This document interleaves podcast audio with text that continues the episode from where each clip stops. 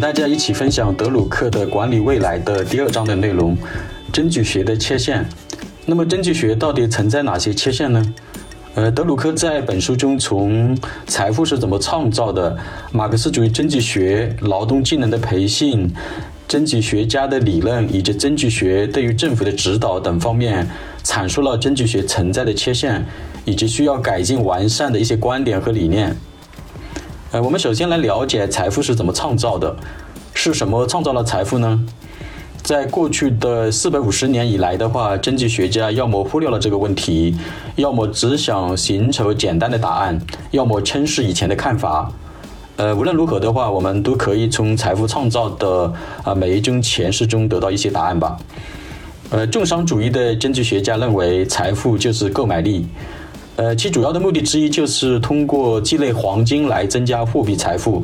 呃，其主要目的之二呢，就是通过实现贸易的盈余来增加货币财富。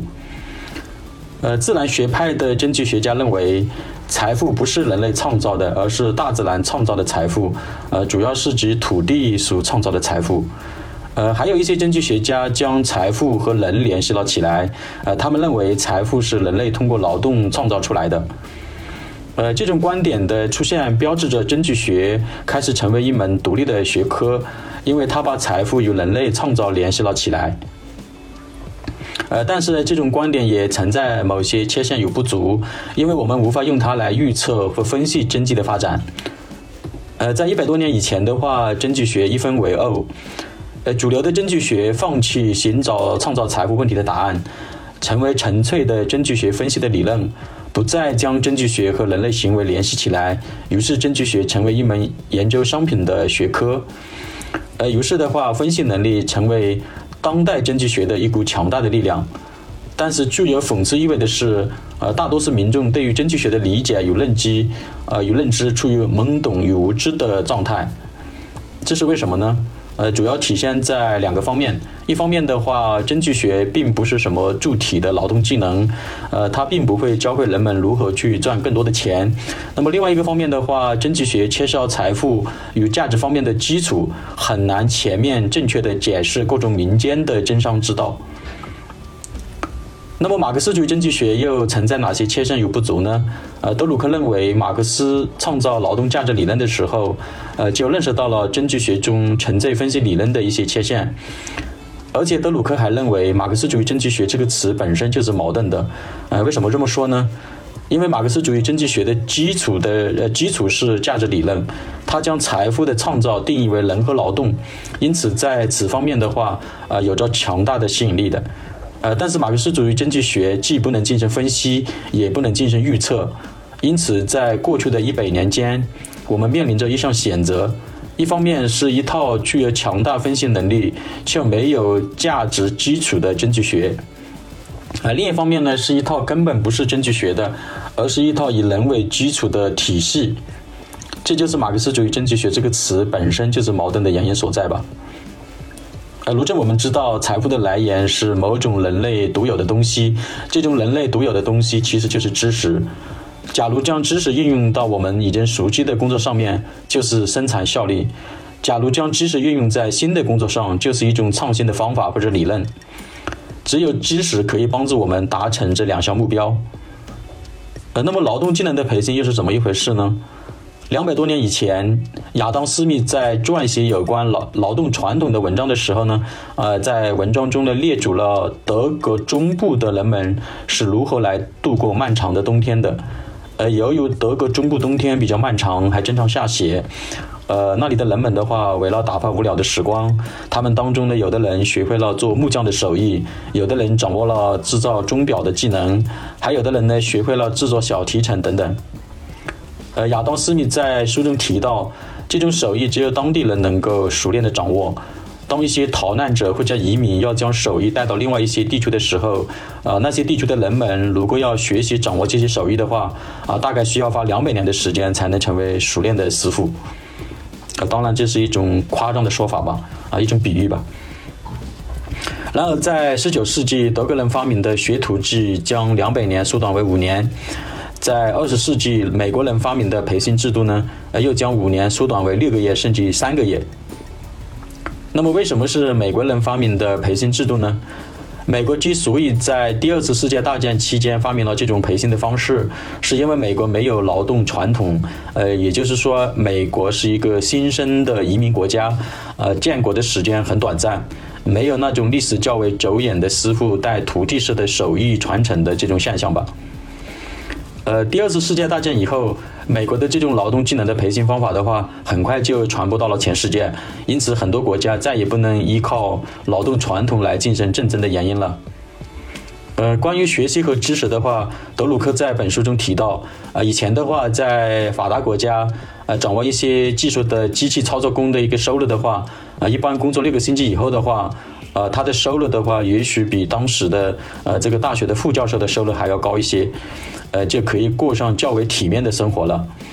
呃，但是如今呢，由于培训方式的发明，呃，要想过上中产阶级的生活的话，光靠掌握某项手艺或者技能是很难实现了。呃，还要通过学习和掌握知识，呃，才有可能实现的。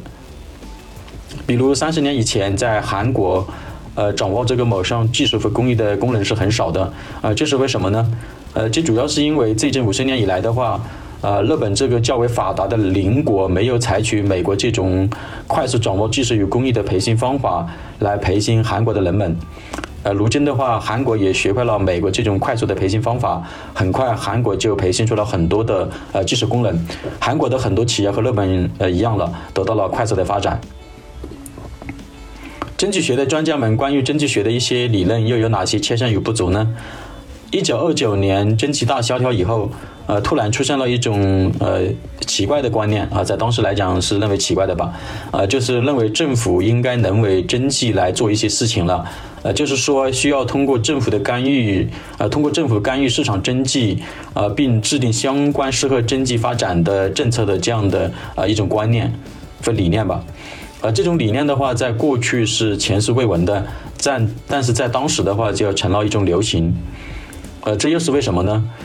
呃，这其中的逻辑类似于如下的观点，嗯，就是说，你一个国家的话都能够把一个人送上月球了，为什么不能对艾滋病想想办法呢？呃，当然这也是一种比喻的说法吧。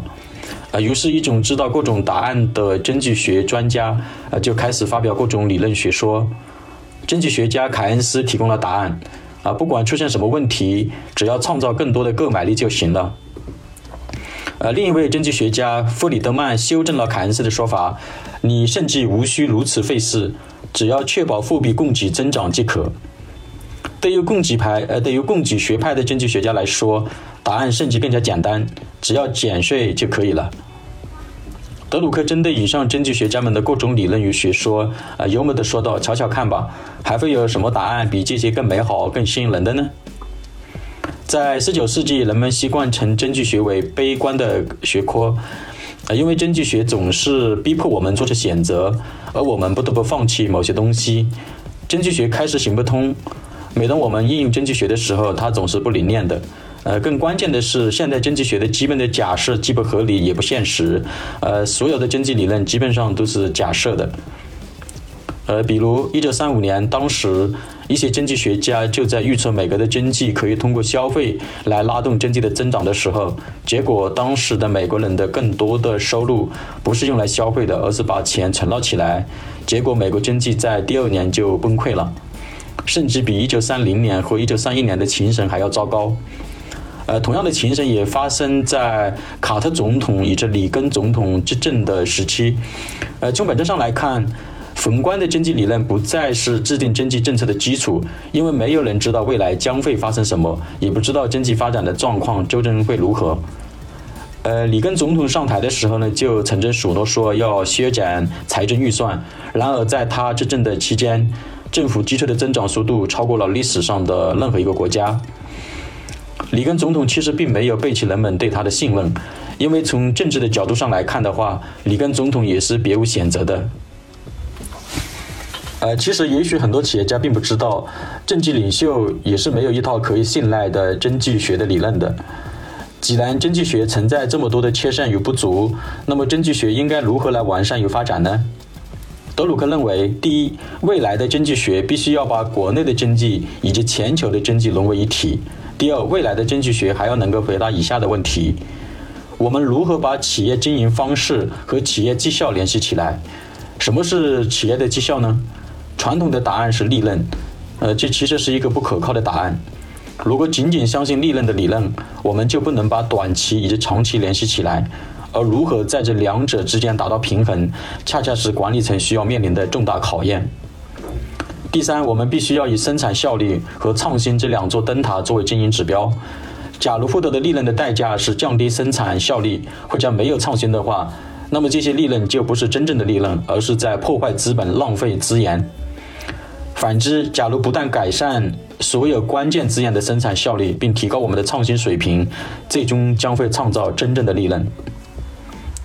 德鲁克认为，以上是经济学未来的发展的一个方向。只有我们能够应用工作的知识看作财富眼前的时候，也就能够看出经济组织的功能是什么了。德鲁克认为，把经济学变成与人相关的学科，并将它与人的价值联系起来的话，这种经济学理论还能够帮助企业家提供如下两个可以参考的标准：第一的话，可以用它来检验企业的行动方向，呃，是否是正确的；第二的话，可以用它来验证企业的成果，呃，是否是可靠的。我们正处在经济学发展转型的关键转折点上，呃，其中的基础就是要知道和理解财富所产生的机制原理。嗯，关于经济学所存在的缺陷与不足的话，呃，我所受到的启发如下：第一，经济学就是一套有关市场的理论。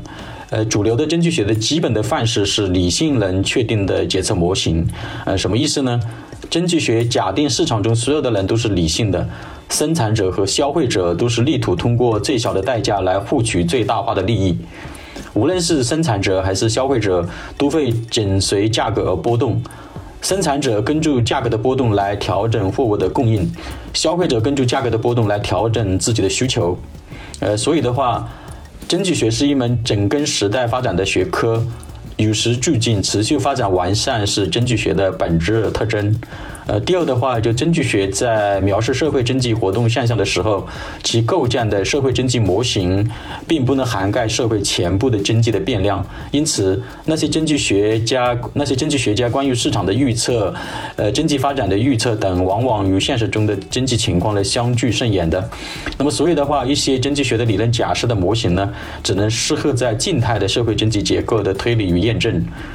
面对变化万千的商业世界与错综复杂的经济交往，光靠一些理性的假设与模型是很难总结这一套可通用、呃可靠的通用的经济学理论的。